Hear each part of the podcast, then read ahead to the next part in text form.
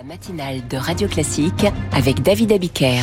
Euh, 8h12 sur Radio Classique, c'est l'heure de l'éditorial d'Arthur Berda avec le Figaro. Bonjour Arthur. Bonjour David.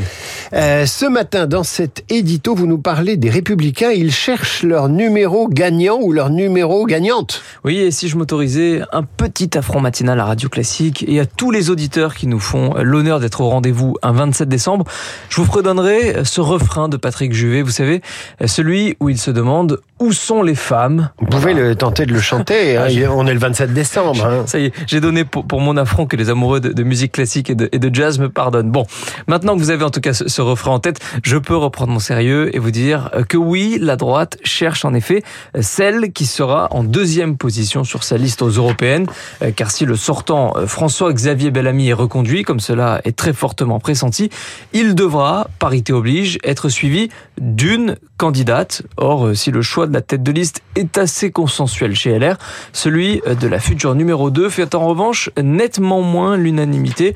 Euh, Je peux même vous dire qu'une sacrée réflexion a été entamée sur le sujet, comme Claire Conruit et Emmanuel Galliero nous le racontent par le menu dans le Figaro de ce matin. Alors, ont-ils trouvé euh, le binôme féminin de François-Xavier Bellamy?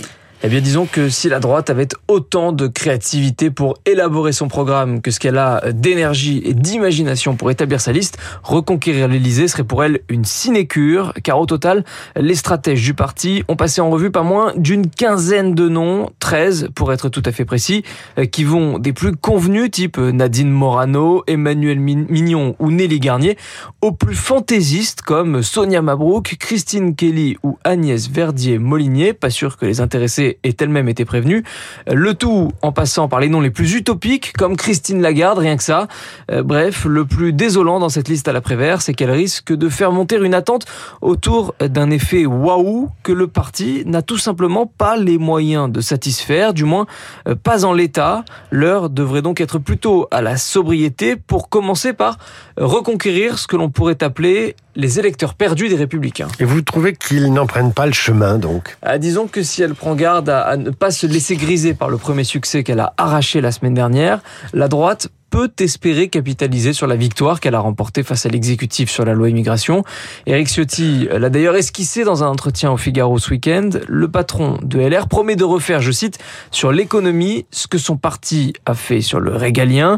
Autrement dit, devrait à au maximum la politique d'Emmanuel Macron pour préparer au mieux l'alternance en 2027. Alternance euh, qu'il faudra bien finir par incarner un jour. Et cette fois, il ne sera pas question de se livrer à un casting faussement endiablé au prétexte de je ne sais quelle parité.